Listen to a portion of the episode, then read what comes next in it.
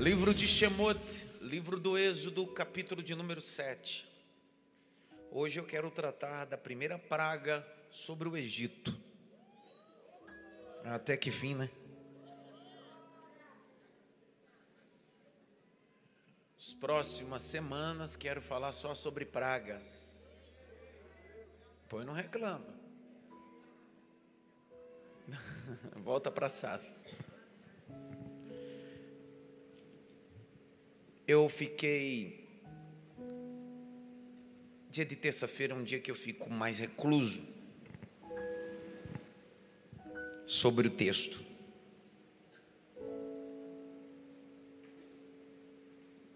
Ruminando o texto. O capítulo 7 tem 25 versículos. Eu passei cinco horas consecutivas lendo 25 versículos debruçado sobre esses 25 versículos, em uma pesquisa importante, mas também pedindo para que o Espírito Santo me iluminasse, para entender. Porque não é só um, um estudo, é o peso da palavra. Então, nós somos uma igreja que há 16 anos, 16 anos acreditamos na exposição do texto, de anotar as coisas, mas acreditamos também no mover através do texto. Então hoje eu vou falar de coisas polêmicas. Muito. Vai dar problema. Tem gente que vai ser a última vez que vai vir aqui. Então, já que você vai ser a última vez mesmo, vai escutar tudo. E se eu estiver ensinando e você se levantar, eu vou dizer: lá vai o feiticeiro embora.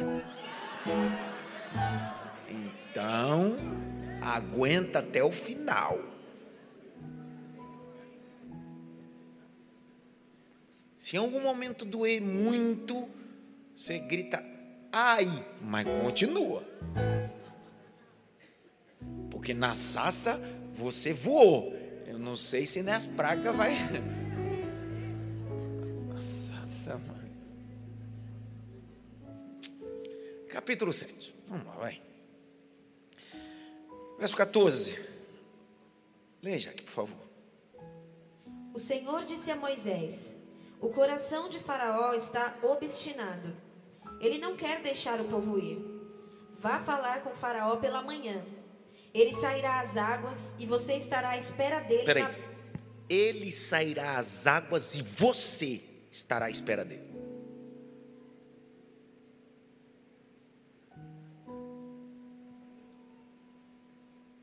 Antes dele sair, você já vai estar lá.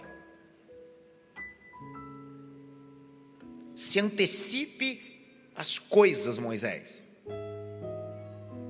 Quero que você se antecipe a esse encontro para que quando o faraó saia de casa tenha um choque com você.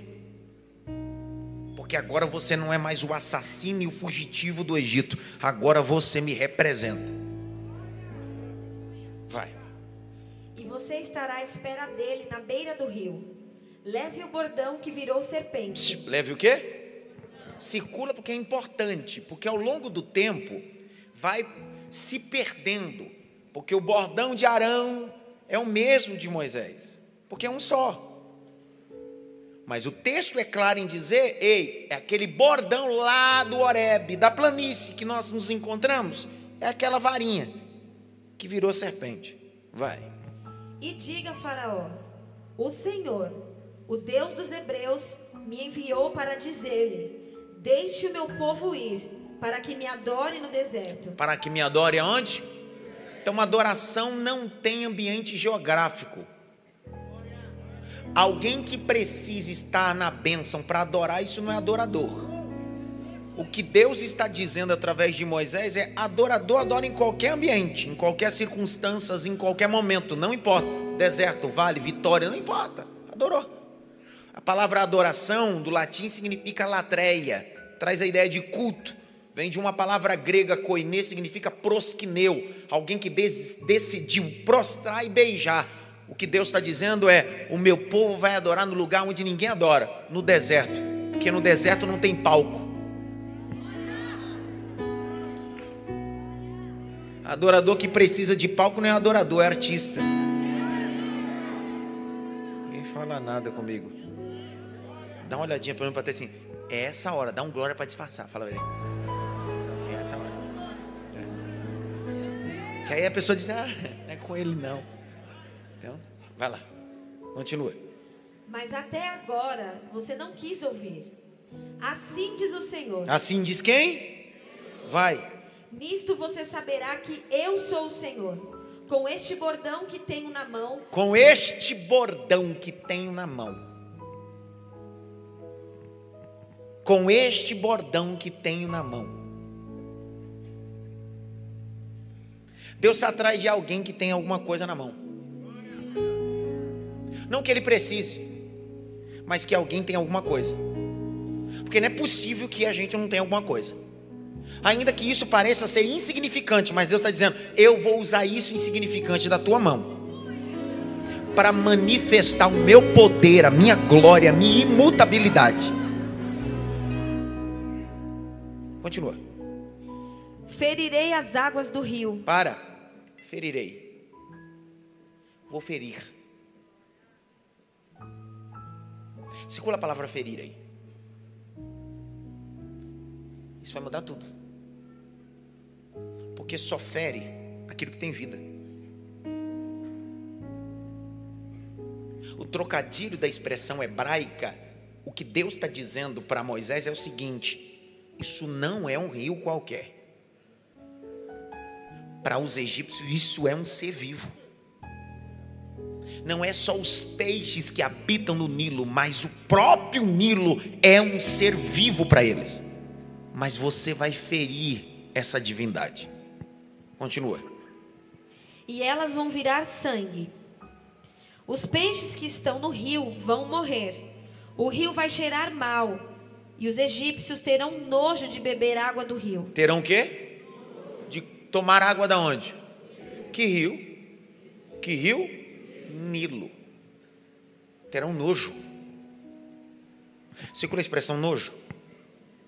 Nojo. O papel de Deus é manifestar o que um ídolo e o que uma potestade tem. Nada para agregar. Vai. O Senhor disse ainda a Moisés: Diga a Arão que pegue o seu bordão e estenda a mão sobre as águas do Egito, sobre os seus rios, sobre os seus canais, sobre as suas lagoas e sobre todos os seus reservatórios, para que virem sangue. E haverá sangue em toda a terra do Egito, tanto nas vasilhas de madeira como nas de pedra. Moisés e Arão fizeram como o Senhor lhes havia ordenado. Arão, levantando o bordão, feriu as águas que estavam no rio à vista de Faraó e seus oficiais, e toda a água do rio virou sangue. Os peixes que estavam no rio morreram. O rio cheirou mal, e os egípcios não podiam beber a água do rio. E houve sangue por toda a terra do Egito. Houve sangue por toda a terra do quê? Parece que está tudo top, sim ou não? Aí vai entrar o verso de número 22 e o problema começa aí. Olha o que está escrito, vai, Jaque. Porém, os magos. Para, magos. Faz assim, ó. Tá cheio de magos nos púlpitos da igreja brasileira. Faz assim. Cantor mago, pregador mago, pastor mago, apóstolo mago, tá cheio de mago. Só que hoje eu vou virar um Mr. M.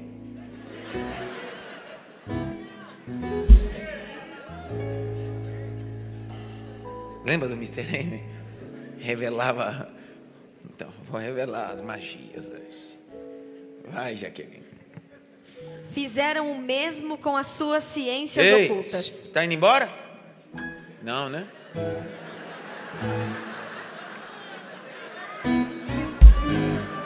Fica ligado. Se levantar, vai passar vergonha. Ele foi levar a bolsa ali para a criança, trocar aqui. Ai, meu Deus do céu. Vai, continua a leitura. Pensei que era um mago. Vai. De maneira que o coração de Faraó se endureceu e não os ouviu, como o Senhor tinha dito. Então, presta atenção. Porém, os magos do Egito fizeram o mesmo. Fizeram o quê? Então, presta atenção. Os magos têm a capacidade de copiar.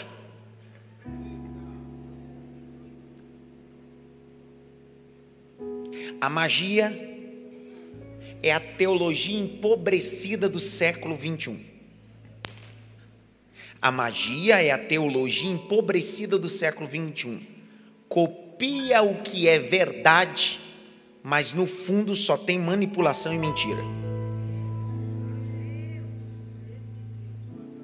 Não vou devagar nada. O irmão disse assim: vai devagar, vou nada. Vai. Faraó virou-se e foi para casa. Presta atenção, por que que Faraó, primeiro Deus endureceu o coração de Faraó, sim ou não? Só que agora, na primeira praga, qual é o motivo que faz o coração de Faraó se endurecer mais ainda? Está no texto, você leu. O quê? Os magos. Por que, que tem gente que hoje não querem mais viver o Evangelho, ouvir o Evangelho? Por causa dos magos. Os magos, ao invés de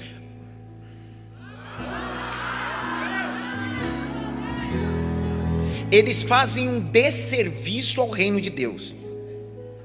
Eles não trabalham a favor, eles trabalham contra.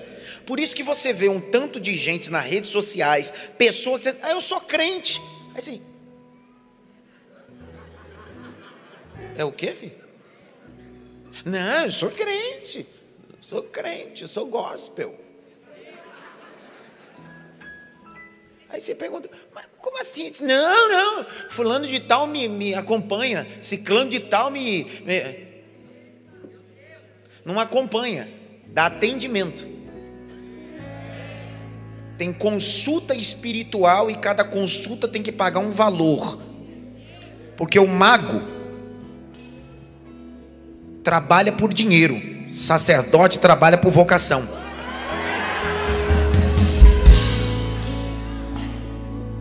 Vai, vai dar problema. Vai dar um problema violento.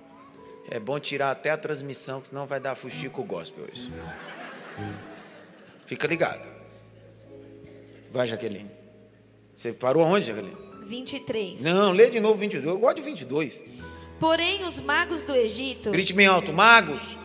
Dá uma olhada pelo menos para três assim. Se eu descolar que você é um mago, seu descolar que tu é do feitiço gospel.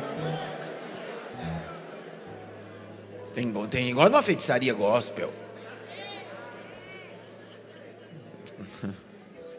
Tem gente em receita do feitiço gospel. Não é só fazer uma campanha às três da manhã, abrindo o Salmo 91 e lendo. Isso aí é mandinga gospel. Tem que ser as três, tem que ser aquele salmo tem que ser naquele lugar, porque se não for, não resolve. Para de onda, cara. O Zé faz isso? Ô Zé, aí você me quebra, mano. Tem que ser aquele momento, aquele horário, aquele local, tem que ser naquele monte, tem que ser naquela cadeira, tem que ser com aquela irmã, com aquele irmão. Tem... Que é isso, cara? Não é uniforme, é multiforme. Ele trabalha como ele quer, do jeito que ele quer, ele é Deus. Para um cego ele disse veja, para outro ele dá um lodo. Ele está dizendo: ah, o valor não está no lodo, o valor está em mim. Eu sou o Senhor, eu sou o Senhor, eu sou o Senhor. Deus não cabe em nossa mediocridade religiosa, mística. Não cabe. O panteão do sincretismo cabe, Deus não cabe. A miscigenação religiosa prejudicou o evangelho genuíno. Por isso que às vezes, pregando por esses ministérios e essa nação, às vezes eu não sei se eu estou num culto cristão ou numa miscigenação religiosa. Tem um pouco de tudo. Tem um pouco de tudo. Às vezes me sinto em um culto católico, em um culto umbanda, em um culto quimbanda, e não tem problema, O problema é quando você faz a miscigenação dentro do cristianismo. Cristianismo é diferente. Dentro do cristianismo não cabe flor ungida. Dentro do cristianismo não cabe copo com água ungido. Dentro do cristianismo não cabe manipulação religiosa. Dentro do cristianismo só cabe um nome que está acima de todos os nomes: é o nome de Jesus Cristo. Dentro do cristianismo, pouco importa quem pregue, pouco importa quem cante. O importante do cristianismo é Jesus no centro.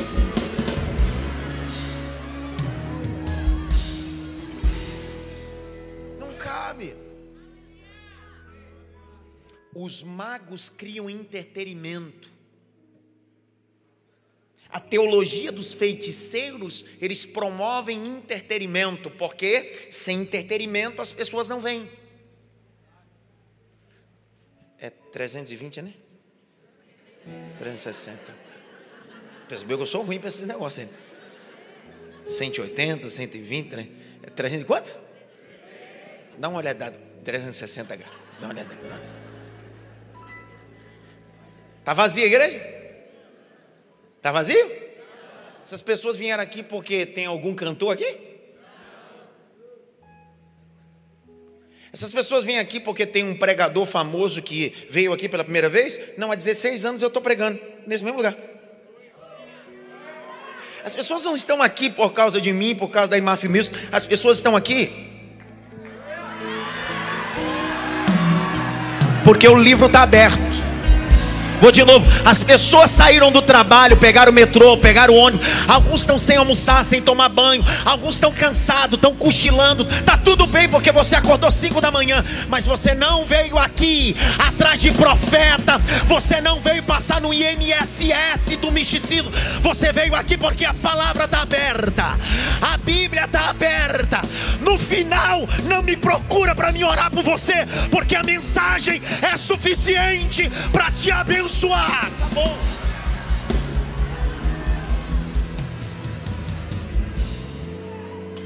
Acabou. Está aberto. Está aberto. Está aberto. Está aberto.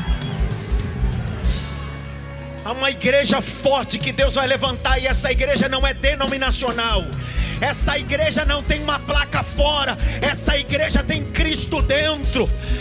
Nos quatro cantos dessa nação, Deus vai levantar um povo que será movido pela palavra,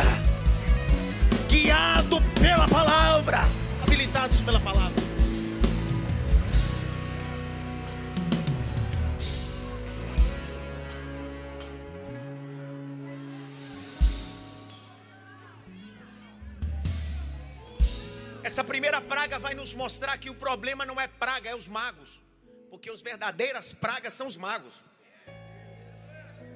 Você acha que eu vou falar do, do Nilo? Eu vou falar da praga dos magos.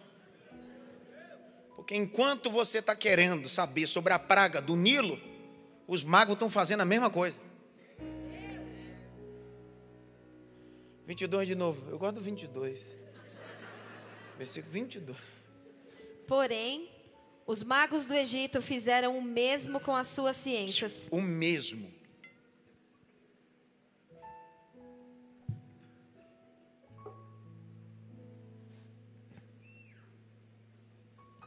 O mesmo. Se você for na 25 de março, tem produtos lá que é o mesmo que tem nas lojas de grife. Se você for em Chinatown, um bairro em Nova York, tem produtos lá que tem na Times Square. Parece o mesmo. Você diz, menino, é muito barato.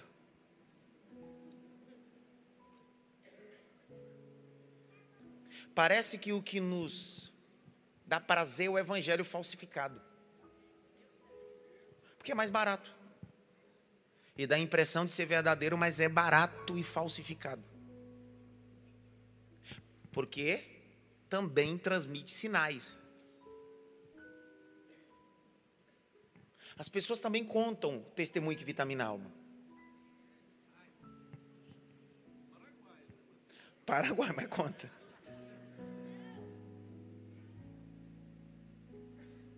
Lê. Porém, os magos do Egito fizeram o mesmo com as suas ciências ocultas, de maneira que o coração de Faraó se endureceu e não os ouviu como o Senhor tinha dito. Não.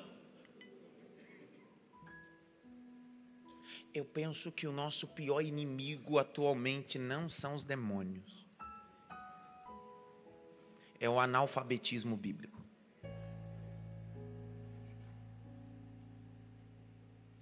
Tem gente que, por mais você abrir a Bíblia para ele mostrar por A mais B, ele disse: Não, mas o profeta disse. Mas que profeta? Da internet. Eu estava na live, ele deu quatro terras, gritou Joma e eu recebi.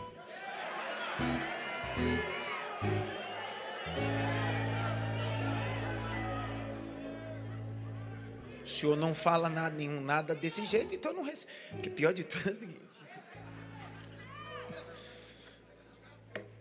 Parece que dentro do nosso nicho pentecostal, para ter evidência que o que eu estou falando é de Deus, eu tenho que primeiro falar um monte de língua estranha e depois falar.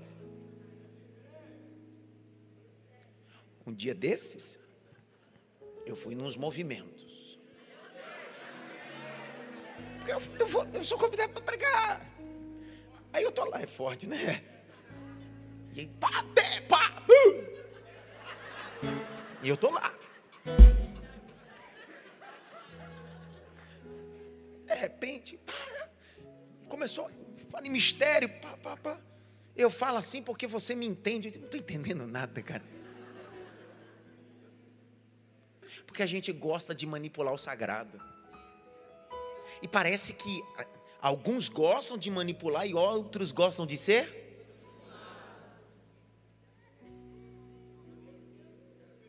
Pessoal, a gente precisa amadurecer. A gente, não estou dizendo vocês, nós. A gente precisa ter maturidade. Uma coisa incha de uma hora para outra, sim ou não? Vou perguntar de novo. Um inchaço de uma hora para outra pode aparecer, sim ou não? Se eu meter minha canela aqui nesse exato momento, pá, vai inchar sim ou não? Então o inchaço tem o poder da uma hora para outra. Você diz assim, cara, cresceu, mas não cresceu. Inchou. Porque crescimento, Davi que tem quatro anos, eu não posso exigir dele ter dois metros de altura. Porque crescimento é processual. Nem todo ambiente que você diz que está crescendo não está. Está inchado. E se está inchado, está doente. O Evangelho não está preocupado com inchaço, o Evangelho está preocupado com crescimento saudável. Por isso que o Evangelho não está dizendo, aonde tiver uma multidão, eu estarei no meio deles. Jesus nunca disse, aonde tiver uma multidão, eu estarei no meio deles. Jesus disse, não, não, onde tiver dois ou três reunidos em meu nome, eu estarei no meio deles. Levante a mão direita assim bem alto. Grite bem alto, eu não quero. Não, direita, eu não quero fazer parte de uma geração de magos. Bate pelo menos em três mãos assim. Você não é mago, não, cara.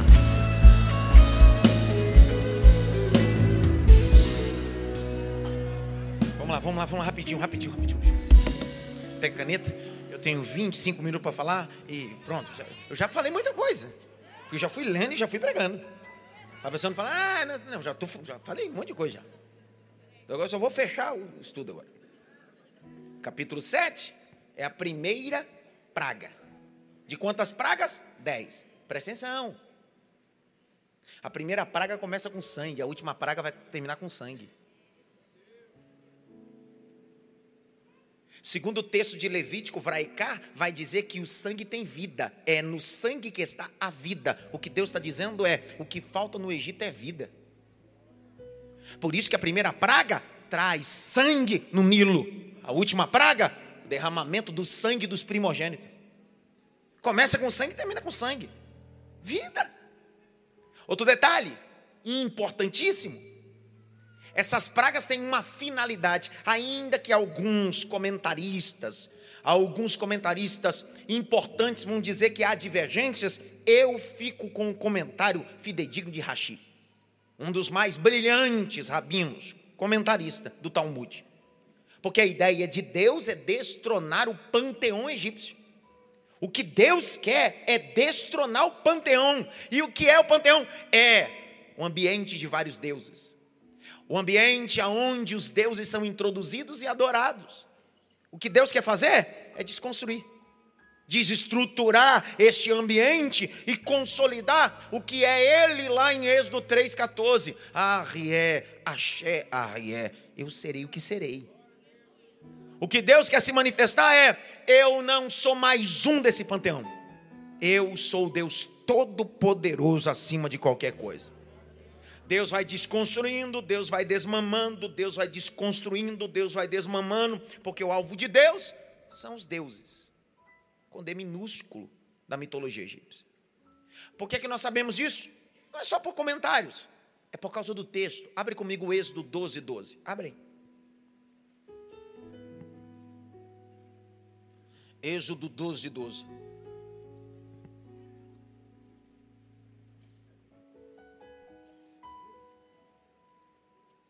Leia aqui, por favor. Porque naquela noite passarei pela terra do Egito e matarei na terra do Egito todos os primogênitos, tanto das pessoas como dos animais, e executarei juízo sobre todos os deuses do Egito. Eu sou o Senhor. Executarei juízo sobre quem? Sobre quem? Circula a palavra todos e puxa uma seta. Puxa aí um dos mais brilhantes estudiosos que fez uma imersão sobre a expressão, livro do Gênesis e do Êxodo, Nanhum Sarna, um dos grandes, brilhantes estudiosos ingleses. Ele foi consultar o livro dos mortos dos egípcios.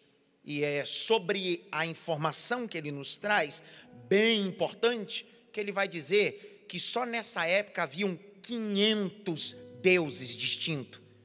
Desses 500 deuses distintos, 80 eram principais. Segundo Nahum Sarna, 500 deuses faziam parte do panteão da mitologia egípcia. Desses 500, 80 principal. Por que é que Deus está dizendo? Eu vou destruir. Eu vou desmamar. Eu vou eliminar o conceito politeísta do Egito. O que Deus está dizendo é: enquanto eles vivem o conceito poli, vários deuses, eu sou mono, o único Deus. Fora de mim não há outro. Eu senti o peso. Fora de mim não há outro. Por isso que quando Jesus se manifesta, ele não se manifesta como segundo Deus. Jesus não é segundo Deus. Quando Jesus é assunto aos céus, ele não diz eu vou enviar outro Deus que é o Espírito Santo. Não! Nós acreditamos no conceito monoteísta, o um único Deus. Ele é coigual, coeterno, com Pai, Filho e Espírito Santo. Preste atenção, Cristo sabendo disso, ele não disse ninguém vai ao Pai, ele nunca disse isso. Ele disse ninguém vem ao Pai a não ser por mim. Ele está dizendo eu não sou a segunda opção, é uma opção só. Eu sou o único Deus, há uma divindade só.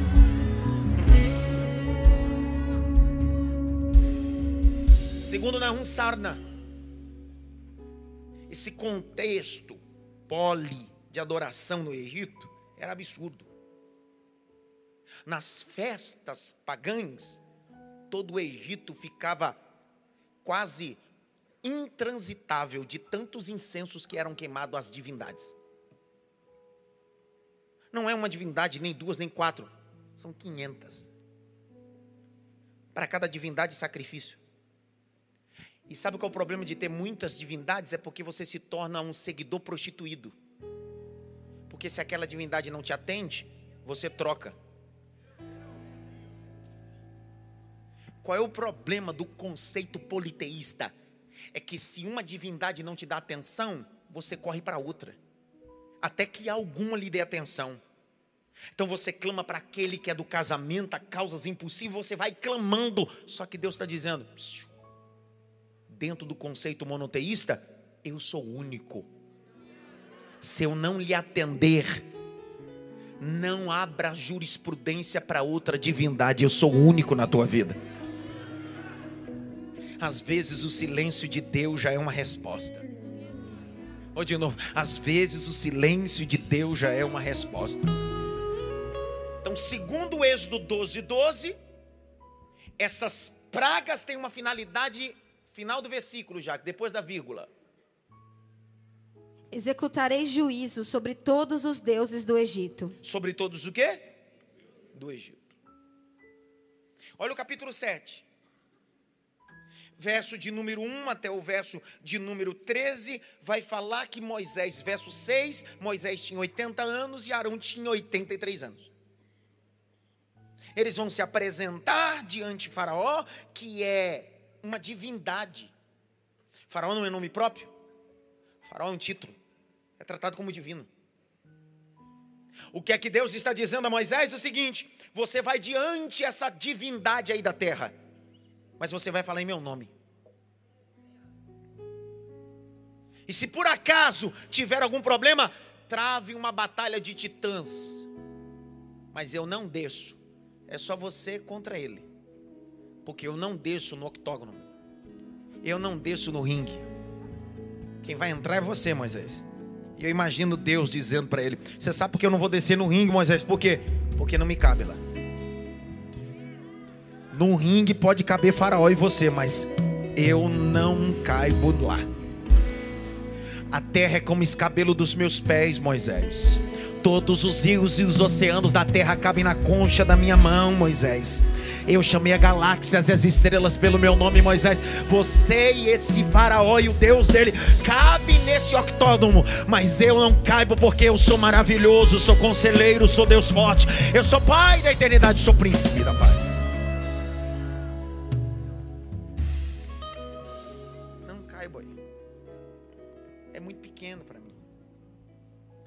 Que, que eu faço, Senhor? Você vai lá é uma briga de titã cara a cara. Se ele é Deus, você vai representar a divindade. Charles Handel Spurgeon, o príncipe dos pregadores, pregador londrino, batista, dizia: crente é aquele que aceita Cristo, cristão é aquele que anda como Cristo. Então, se cristão é aquele que anda como Cristo, daí se entende que cristão é um pequeno Cristo, não o Cristo. O que Deus está dizendo a Moisés é: você não é Deus, você vai me representar. Quando te perguntarem, diga que você está me representando. Aonde você colocar as plantas dos seus pés, eu estou contigo. Aonde o teu cajado tocar, eu estou contigo, porque você está me representando. Te darei autoridade para isso. Pegar na mão de alguém e diz assim: Deus vai te dar autoridade.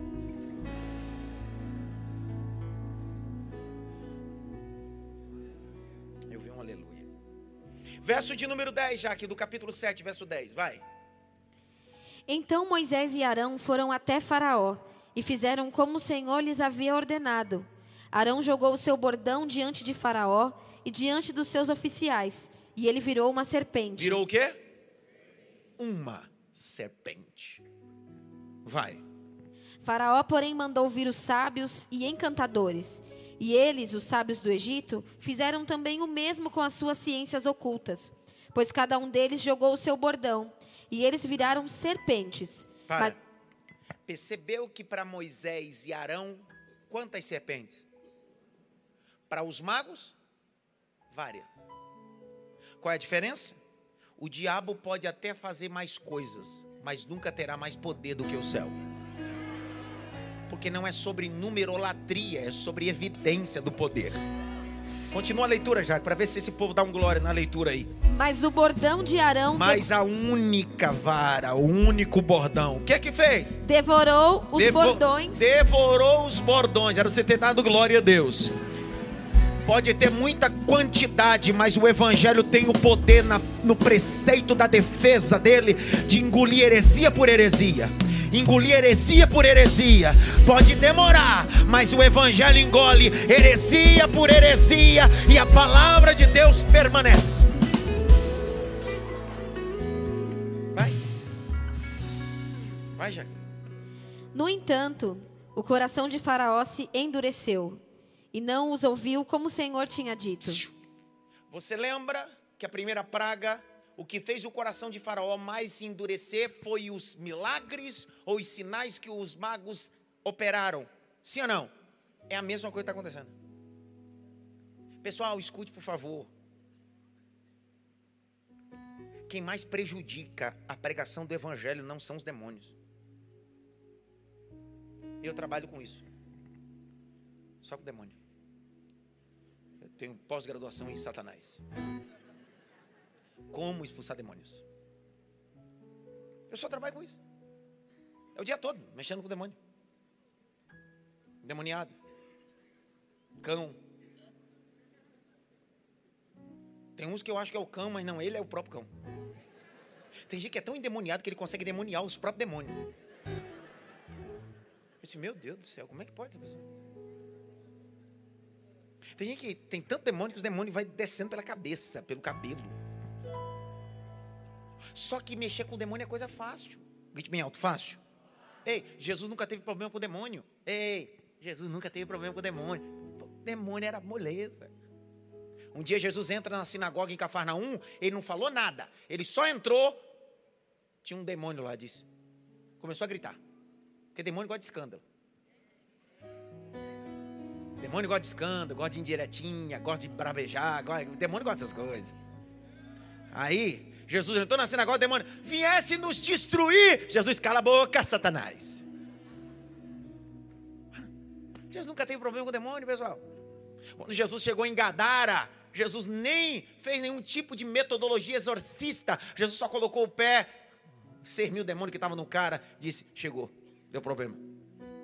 Jesus nunca teve problema com demônio. Qual era o problema de Jesus? Fariseu, saduceu e escriba. Nenhum dos três tinha demônio, mas tinha mau caráter. Porque demônio a gente expulsa, mau caráter tem que tomar vergonha na cara. Dá uma olhadinha para o para assim, aquela é aquela hora da glória, vai. Aquela hora lá, da glória. Dá uma disfarçada, ô glória! Tremendo. Entendeu? Você dá uma disfarçada. Por quê? Porque se você, demônio, a pessoa endemoniada, assim, ei! Prepara tua mala. Vai tudo. Sai, sai! É o pastor do Rio de Janeiro. Ponto. Mas mau caráter, você pode colocar a mão na cabeça. Pode fazer campanha, jogar óleo ungido de sete dias no monte de Jerusalém, da Conde Sazeda. Não muda nada. São manipuladores, gente com desvio de caráter. E qual o problema que Jesus teve? Não foi com demônios, foi com pessoas que tinham desvio de caráter. Qual é o problema que Jesus está que Moisés vai ter com Arão? São pessoas manipuladoras. Hipnose. Hipnose.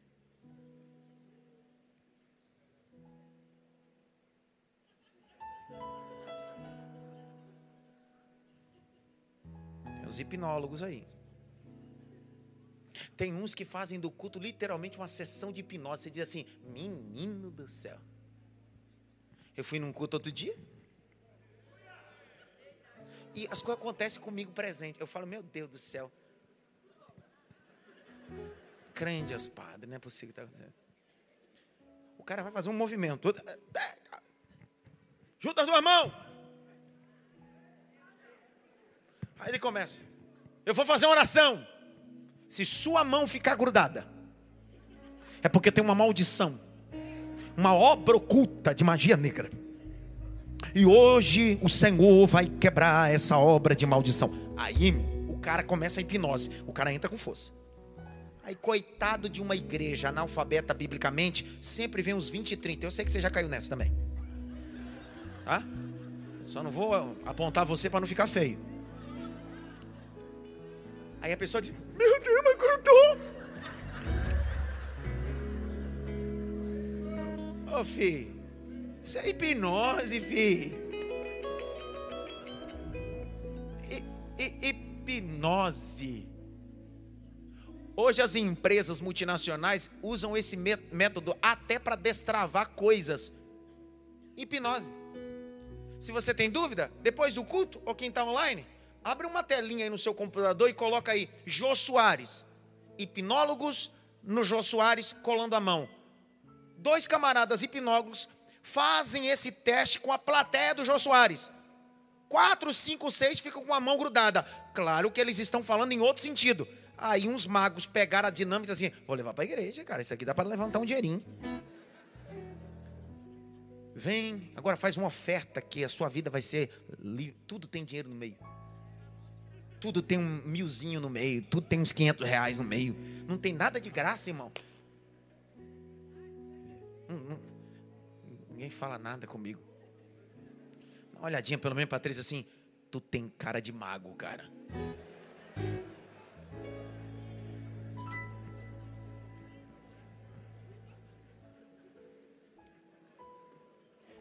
Minha área de pós é ciência da religião com ênfase em sociologia da religião. Eu queria fazer uma adenda em alguns pontos importantes para que eu possa fechar. Emir Durkheim, um dos mais brilhantes sociólogos francês, ateu, ó, ateu. Olha a definição de Emir Durkheim, francês. Olha o que ele diz. A magia e a feitiçaria não formam igreja. Eu estou falando de um sociólogo não cristão. Olha a definição de Emir Durkheim a magia e a feitiçaria não formam igreja. Vai piorar. O conceito de Max Weber, Max Weber um grande sociólogo alemão, morreu em 1920. Conceito de Max Weber, sociologicamente, ele diz bem assim: qual é o grande problema? É que dentro da religião nós temos três figuras: nós temos o sacerdote, temos o profeta e temos o feiticeiro. Grite bem alto: sacerdote, profeta, feiticeiro. E às vezes a gente acha que é sacerdote ou profeta, mas às vezes é um feiticeiro, porque às vezes a gente não sabe distinguir a diferença de. Max Weber vai dizer o seguinte: olha lá. O feiticeiro manipula o sagrado para coagir e cobrar serviço da divindade. Então é o tipo daquele feiticeiro Vem que eu vou orar por você e vou interceder a Deus para que te dê sua vitória. Feiticeiro. Ei, eu subo no monte, eu queimo os pedidos de oração por você. Deixa que eu faça a campanha por você e Deus vai te dar vitória. Feiticeiro.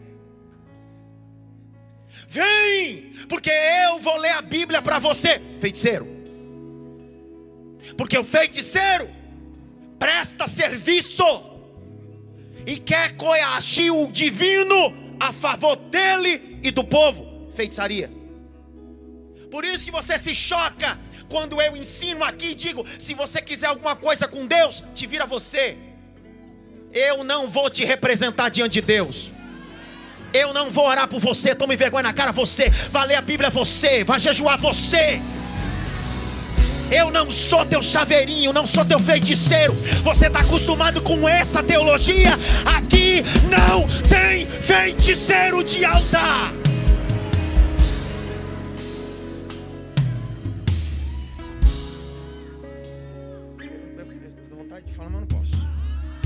Uma olhadinha pelo menos para três assim. Se tu quer feiticeiro, sai fora. Fala para ele.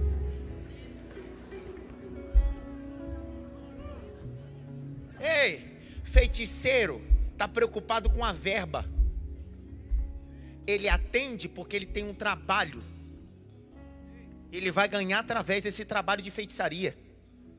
E não correlacione isso a outra religião, porque os piores feiticeiros são os que estão no púlpito. Feiticeiros de terno e gravata.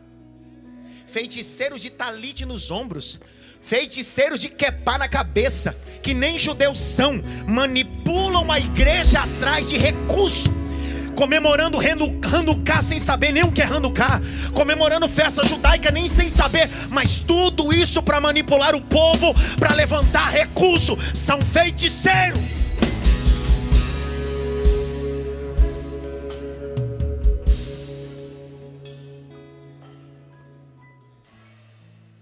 Segundo Max Weber, o sacerdote presta serviço à divindade. O feiticeiro presta serviço ao povo para tirar da divindade.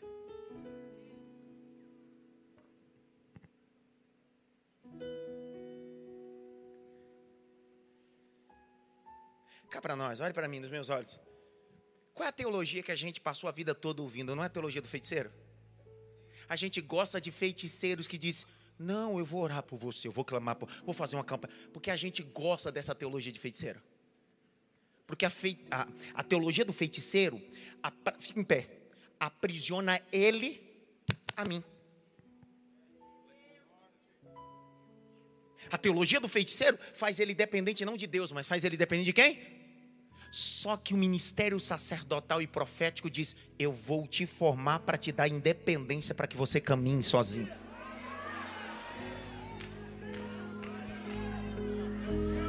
O ministério sacerdotal e profético não anula a figura da liderança, porque eu sou líder nessa igreja, eu exerço autoridade, não autoritarismo.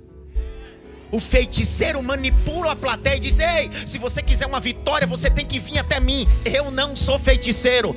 Como sacerdote, eu digo bem assim: você quer vitória? Vai até Jesus Cristo. Ele é o caminho, a verdade e a vida. Será que tem alguém que pode levantar as duas mãos aqui, abrir a boca?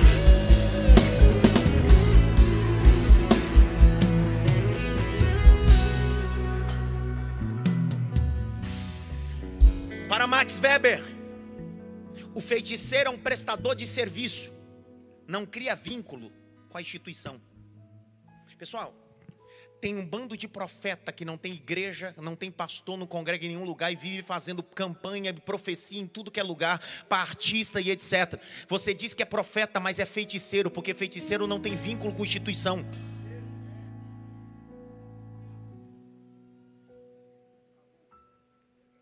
Era melhor ter ficado na sassa.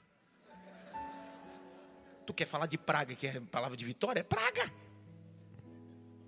Segundo Max Weber, o feiticeiro não tem vínculo com a instituição, ele é um prestador de serviço. Segundo Max Weber, por ser um prestador de serviço, ele cobra pelo serviço que é prestado. Então ele não tem valor, ele tem preço.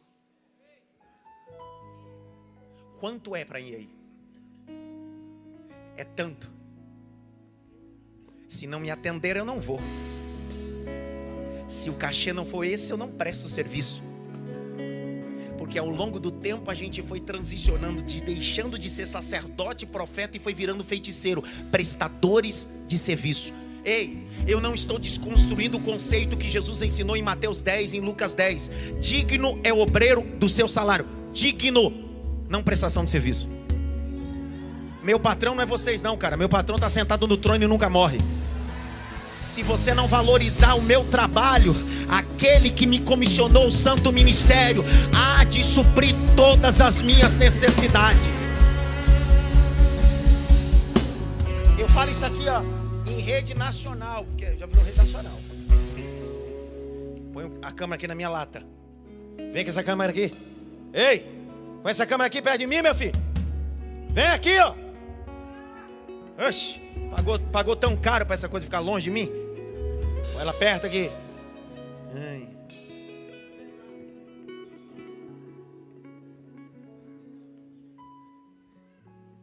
Sacerdote não tem preço, tem valor. Feiticeiro que tem preço. 21 anos, 30 de abril, que eu exerço o ministério nessa nação e fora dela desafio um pastor entrar aí na minha rede social e dizer qual foi o dia que eu cobrei um cachê para pregar.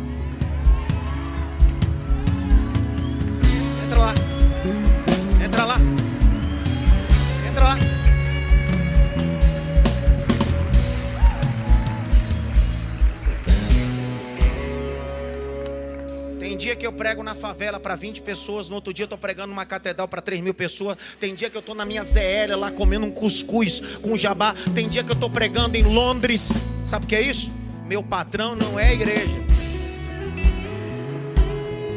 Quem me chamou para o santo ministério me garante, rapaz.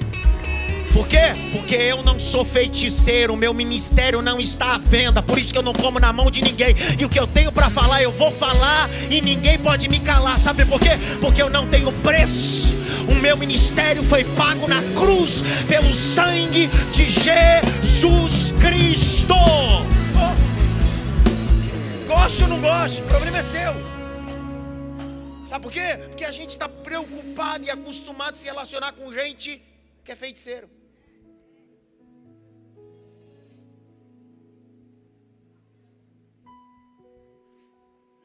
Chega, pelo amor de Deus, aqui vai. Você vai dar um problema miserável para mim, tá vendo? Eu vou falar.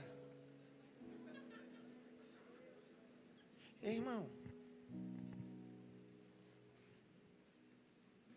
Segundo Max Weber, o feiticeiro é um prestador de serviço. O sacerdote presta missão. Ele tem uma tudo bem, ele tem uma necessidade. Mas a missão é mais importante do que a sua.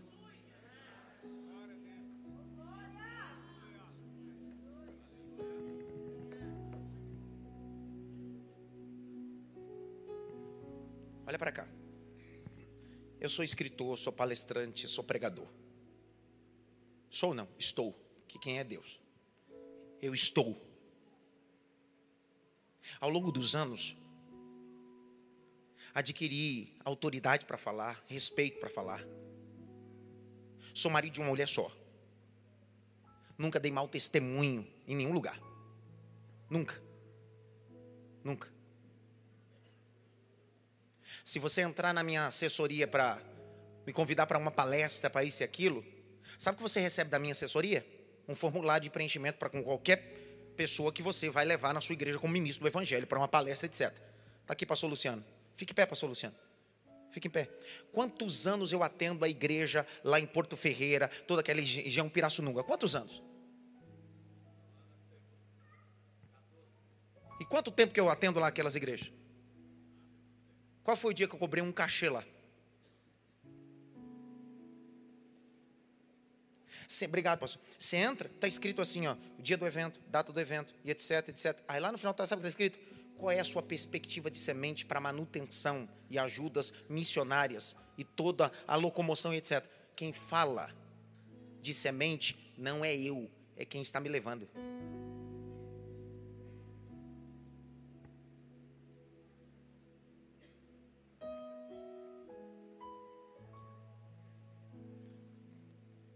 Robson, fica em pé com Dani. Aonde é a igreja de vocês? Eu já fui lá quantas vezes? Já fui até sem ser convidado. Toda vez eu cobro cachê lá. Né? Quantas vezes eu fui lá em Salvador? Quantas vezes eu cobrei cachê lá?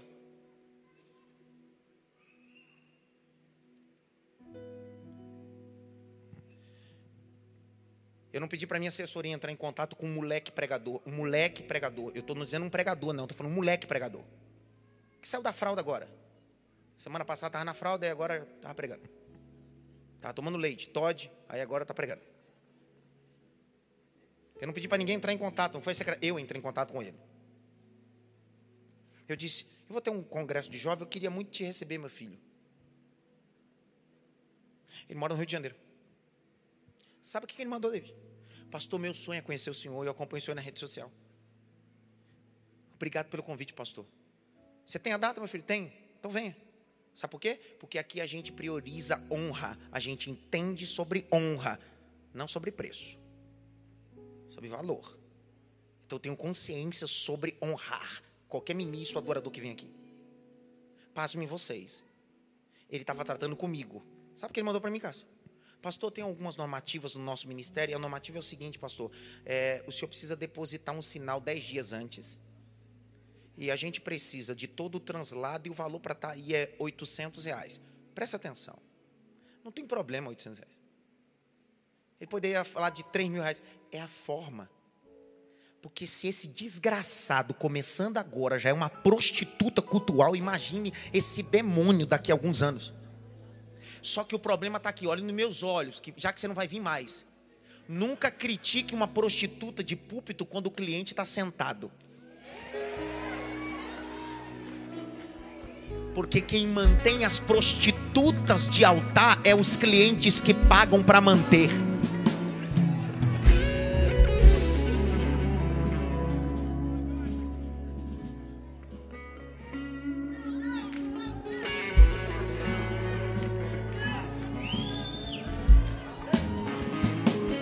É aquela hora, aquela hora. Dá uma cutucada nesse assim. Dá glória, dá glória, dá glória. Senão vai achar que é com você, cara. Não é com você, não tem nada a ver. Pessoal, esse rapaz de cinza aqui está na minha direção aqui, ó. Fica em pé. Esse, você que olhou para o lado, o outro lá atrás. Isso, meu filho, dá aquele glória que está engasgado aí. O outro atrás agora. É você, rapaz, você não está de pé. Dá um glória. Meu filho, você não está de pé? Então dá um glória. Isso, senta agora. Eu sei que é choque, é choque, não é fácil não. Dá um branco. A pessoa diz: o que é para fazer mesmo?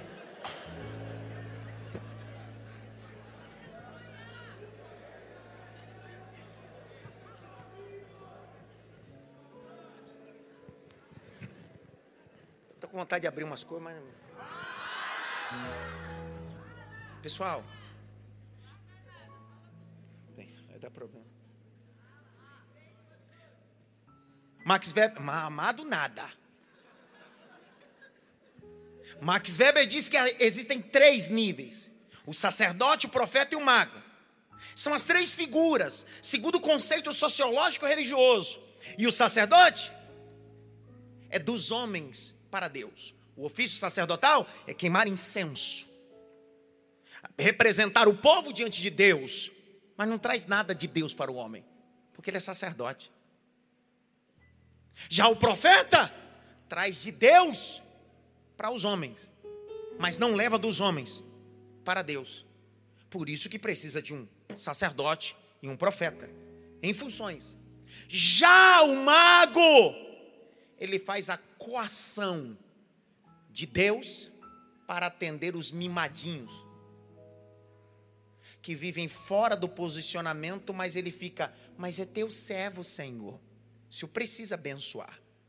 Coação religiosa. Olhe para cá. Sabe qual é o problema? Nós estamos vivendo essa deturpação dos magos. Miralvo, fica em pé, Miralvo. Dá aquele glória lá, Miralvo. Presta atenção. Você sabe o que, que os magos ensinam num culto religioso? Determine. Fica em pé, fica em pé. Grita assim: Eu vou determinar. Esse é o problema. A gente sai dos cultos com essa ideia que a gente tem poder de determinar o que Deus deve.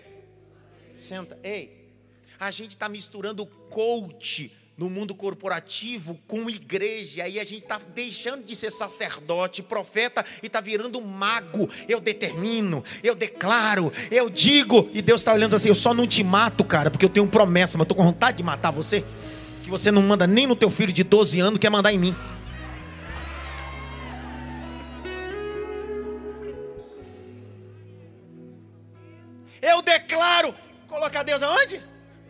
Cabe, querida.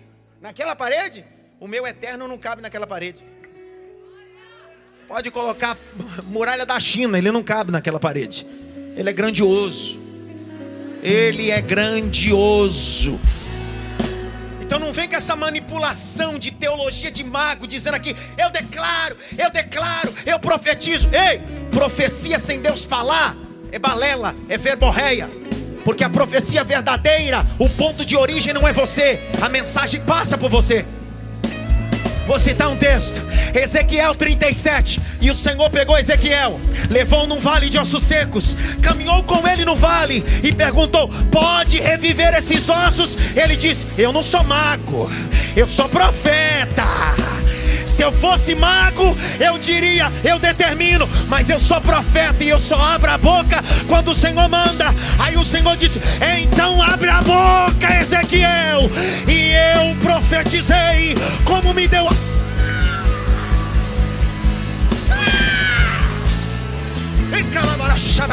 Levante as suas mãos para o alto há um peso profético, há uma palavra profética sobre este lugar.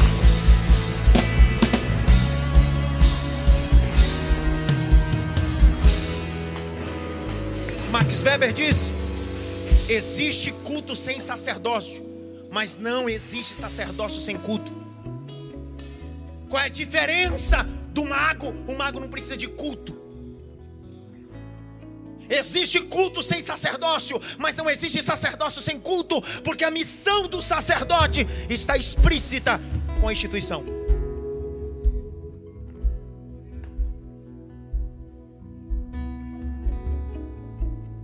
Sabe por que eu tenho um trabalho de pastorear? Porque as pessoas querem um mago e eu não sou. O indivíduo sai de uma igreja de mago, vem para cá e ele se decepciona porque ele está acostumado com magos e eu não sou teu maguinho.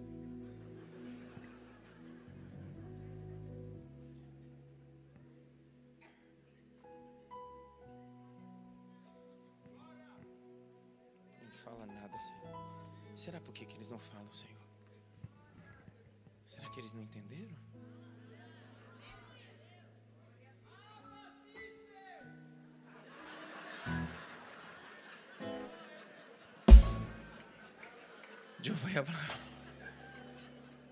Pessoal, a gente, a gente precisa amadurecer. Nós. Eu não tô, eu não estou desconstruindo a figura do pastor local em nenhum momento. Eu não estou desconstruindo a figura de uma liderança. Eu não estou em nenhum momento disso. Porque seria idiotice de minha parte e uma, um desserviço teológico. Só que não me trate de uma coisa que eu nunca vou ser. E aí você vai se decepcionar. Porque profeta denuncia pecado. Sacerdócio coloca ordem no ofício. Mas você quer alguém que profetize quando você vive em adultério, fornicação e uma vida prostituída. Você quer feiticeiro, você não quer profeta. Você quer ir para o barzinho, você quer sair com um, com o outro, você quer adulterar, você quer viver uma vida dúbia e você quer que as pessoas te abracem e digam bem assim: Ô oh, biluzinho de Jesus. Não. Casa de Israel te conserta, isso é palavra profética.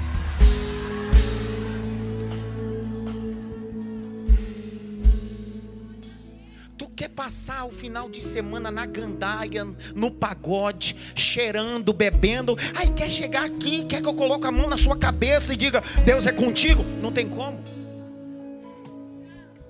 Mas se você for nos magos, os magos vão te dizer isso. Porque os magos não estão preocupados com o teu coração. Tô duro. Ô nega, fica em pé que está no teu bolso não me interessa, eu não dependo dele. O que está no teu bolso, na tua conta, não dependo. Não dependo dele. Senta. Claudinha, fica em pé. O que tem na tua conta, na tua empresa, não dependo dele. Quanto tempo vocês congregam aqui? Sete anos. Qual foi o dia, Rogerinho, que eu liguei para você pedindo um real?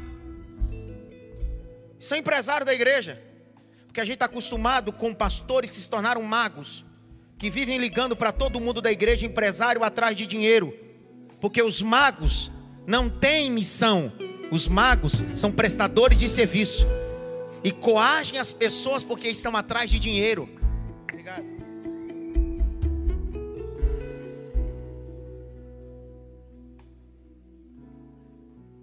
Eu conheço gente, empresário, que está desviado da igreja, gente por quê? Porque se relacionou a vida toda com magos, pessoas que se aproveitaram do coração generoso deles.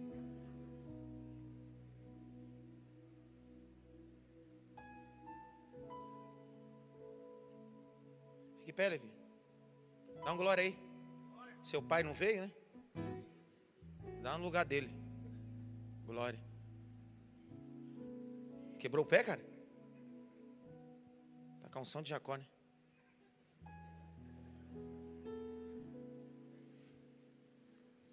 Grite bem alto, mago. Mais alto, mago. Pessoal, o problema da praga do Nilo não era o sangue, eram os magos. Eu tenho cinco minutos, vou terminar agora. Há uma canção que era entoada para o Nilo. Saudação ao grande Nilo glorioso rio, Senhor dos peixes, Senhor da fartura, Senhor mais terrível e grande, fonte adorada, ó glorioso Nilo. Nilo foi um ambiente tão divino para os egípcios que o deus Rap, que era um deus com barba e seios, e pequenos deuses como o crocodilo que os cercavam como divindade, era o deus da fertilidade. No mês de julho, quando o Nilo transbordava, outra divindade era, era acendido incenso para ela. Se cantava no mês de julho as canções e parte dessa canção. Então, para os egípcios, o Nilo não era só um local, Nilo era uma divindade. Só que Deus está dizendo: vou acabar com essa divindade agora. Através de quem? Vou levantar Moisés. Vou levantar Arão. E a canção do Nilo vai acabar. Liberei. A canção do Nilo vai acabar. Grite bem alto, magos. Mais alto, magos. Pessoal, fechando, frase de Stott. John Stott, o teólogo anglicano, um dos mais brilhantes, na minha opinião. Londrino. Isso é importante. Não se preocupe com quem entra e sai da sua igreja, mas se preocupe quem entra e sai do seu púlpito. Não se preocupe quem entra e quem sai na igreja, porque alguns nunca vão querer se relacionar com o verdadeiro evangelho, porque estão acostumados com a teologia de magos. Se preocupe aqueles que cantam, tocam e pregam, porque a mensagem que eles passam aqui pode confundir quem está sentado aí.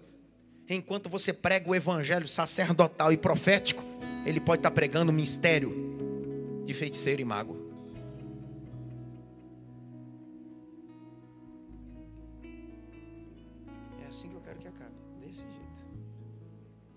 Grite bem alto. Chega. Mais alto, grite bem alto. Diga: chega. De magos que endurecem o coração do povo.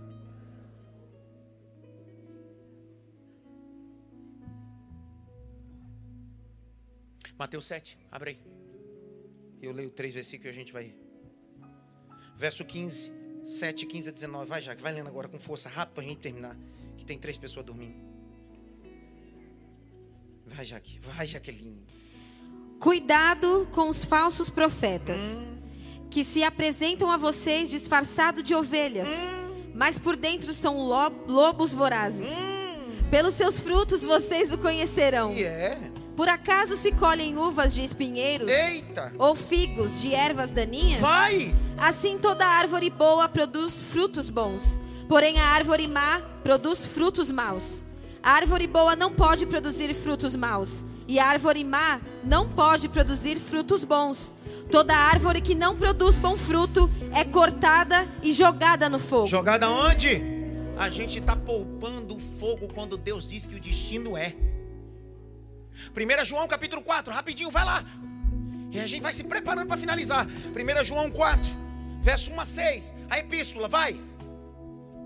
Amados, ah, não deem crédito a qualquer espírito. Qualquer espírito. Mas provem os espíritos para ver se procedem de Deus, porque muitos falsos profetas têm saído mundo afora. Nisto vocês reconhecem o espírito de Deus. Todo espírito que confessa que Jesus Cristo veio em carne é de Deus.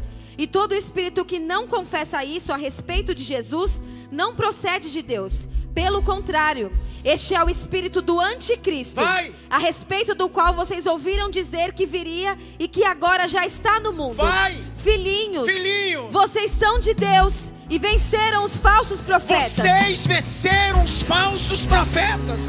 Vai! Porque aquele que está em vocês é maior do que aquele que está no mundo. Vai! Eles procedem do mundo, por essa razão falam da parte do mundo, e o mundo os ouve. Nós somos de Deus. Nós somos de Deus. Quem conhece a Deus nos ouve. Quem não é de Deus não nos ouve. Nisto reconhecemos o espírito da verdade e o espírito do erro. Olha o que João está dizendo. Não se preocupe aqueles que não dão ouvido àquilo que você fala, mas se preocupe aqueles a quem Deus escolheu para ouvir a mensagem do Calvário, a mensagem da verdade. Não lance pérola, porco. Eu não perco tempo com porco nem com cão. Foi isso que Jesus disse: Não lance pérola a porco, nem dê as coisas santas aos cães. O problema, Quando o indivíduo quer um mago, ele nunca vai valorizar o que eu estou entregando para vocês. Se eu tivesse dito que passei cinco horas no monte, estaria todo mundo aqui numa expectativa. Mas eu comecei dizendo: passei cinco horas lendo 25 versículos. Percebeu que para alguns não soou como espiritualidade? Porque você está atrás de mago. Você não gosta de sacerdote. Se eu tivesse descido direto do monte, com um talite no ombro, com o pé descalço, e começasse a falar um monte de línguas estranhas aqui, certamente você já sentiria arrepio e diria: Meu Deus, Deus está aqui. Mas olha, eu estou abrindo o texto, lendo o texto, explicando o texto, aplicando o texto, lendo o texto, explicando o texto, aplicando o texto. Vou falar até uma hora que você entender. Lendo o texto, explicando o texto, aplicando o texto. O meu povo perece por falta de conhecimento. Conhecereis a verdade, e a verdade vos libertará.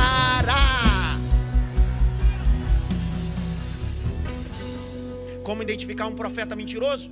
Eu fecho a Bíblia. Deuteronômio 18, verso 20 a 22.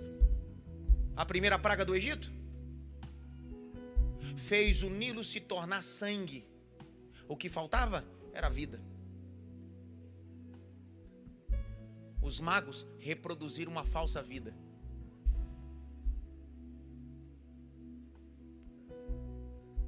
Oi, Jaqueline. Porém, o profeta que tiver a presunção de falar alguma palavra em meu nome, hum. algo que eu não mandei que falasse. Eita! Ou que falar em nome de outros deuses. Yeah. É? Esse profeta deve ser morto. Morto. Se vocês pensarem, como conheceremos a palavra que o Senhor não falou? Para. É engraçado, isso é na época da lei. O profeta que falar o que Deus não disse tinha que ser o quê? Hoje é seguido, compartilhado e celebrado.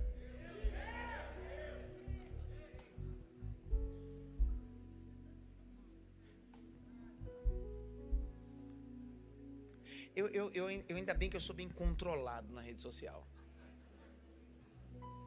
Mas que me dá vontade às vezes. Porque tem uma geração que tudo para eles é assim, não pode julgar. Hã? Quando os bons se calam, os maus têm palanque.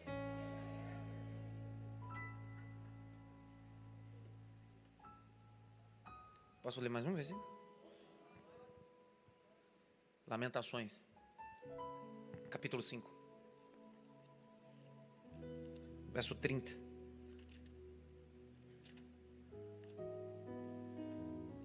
Vai, Jaque. Não, capítulo. Jeremias 5. 5. Jeremias é. Lamentações foi escrito por Jeremias. Mas eu quero capítulo 5, verso 30 e 31. Vai. Coisa espantosa. É esse versículo aí que eu quero. Ah, dá licença. Vai. E horrenda. Ah. Se anda fazendo na terra. Para. Não passo. Pa, volta, volta. Eu vou terminar assim. Lendo esse último versículozinho. Para não ficar só nas minhas palavras.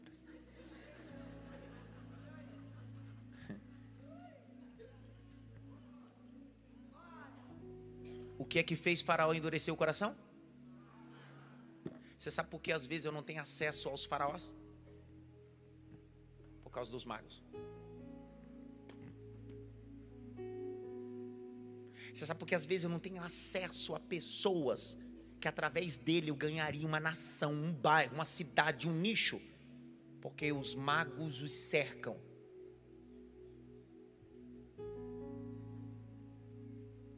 E se o sacerdote o profeta desmascarar o mago, o mago perde o sustento.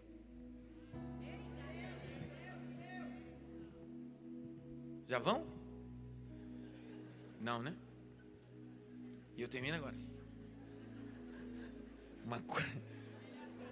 uma coisa horrenda anda acontecendo na terra. Aí, não passa ainda. Ela vai lendo e a gente vai ficando em pé. Se você entendeu não dê glória. Grite ai. Porque uma coisa horrenda está acontecendo na terra. Que terra? Essa. Aí alguém diz assim: O que é está acontecendo? Verso 30. O que está acontecendo? Lê, Jaque. Olha o que está acontecendo. Coisa espantosa e horrenda se anda fazendo na terra. Os profetas profetizam falsamente, e os sacerdotes dominam de mãos dadas com eles. E é o que o meu povo deseja.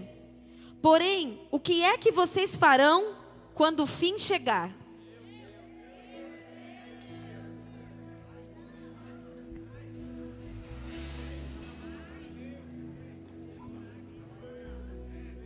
Já que você não quer vir mais para a série das pragas, a primeira já foi uma praga. Com força.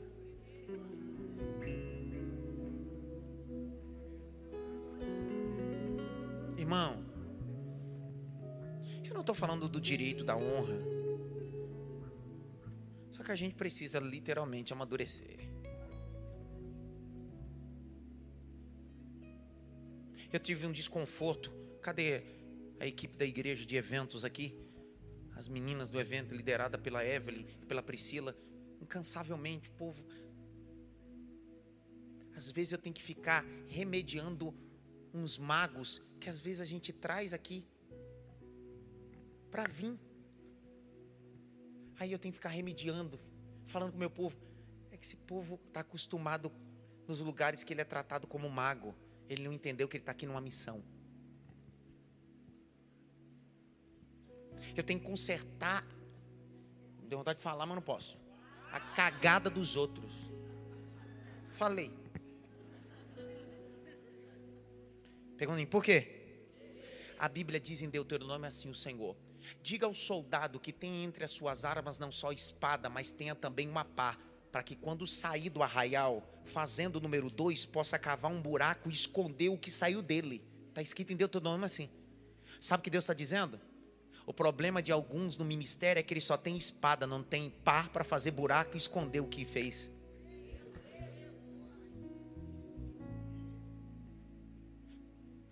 Reino de Deus é feito com ordem, irmão. Sabe o que eu percebo? Finalizando. Os magos sempre são mais tratados com carinho e amor, com respeito, do que os sacerdotes profetas. Quando você vivia debaixo de um jugo de mago, você vivia bajulando, fazendo um monte de coisa para o mago. Hoje você não consegue nem respeitar um sacerdote, um profeta, nem tratar com amor. Porque você acostumar a tratar ele como seu prestador de serviço.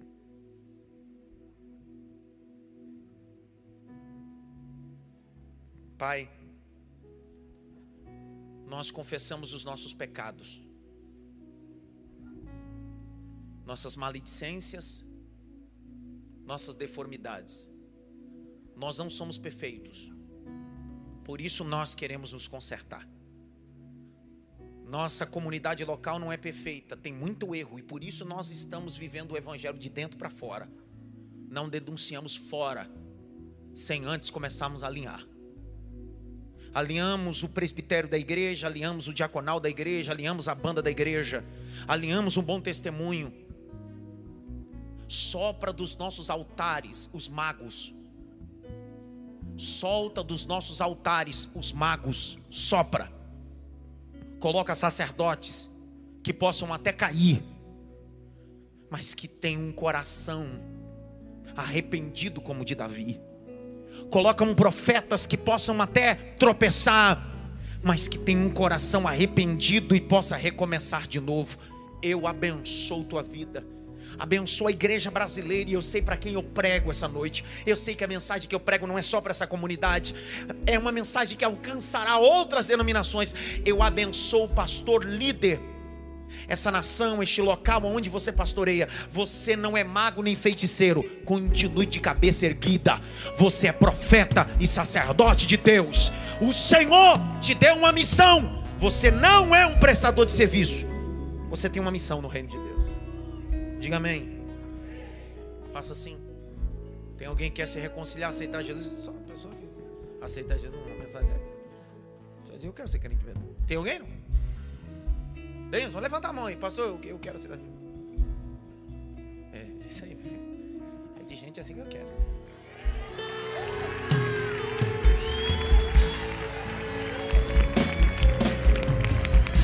É de gente assim que eu quero. O evangelho quer gente assim. O evangelho quer gente assim, é, é gente assim, é gente assim. É gente assim, o evangelho quer gente assim. Ei.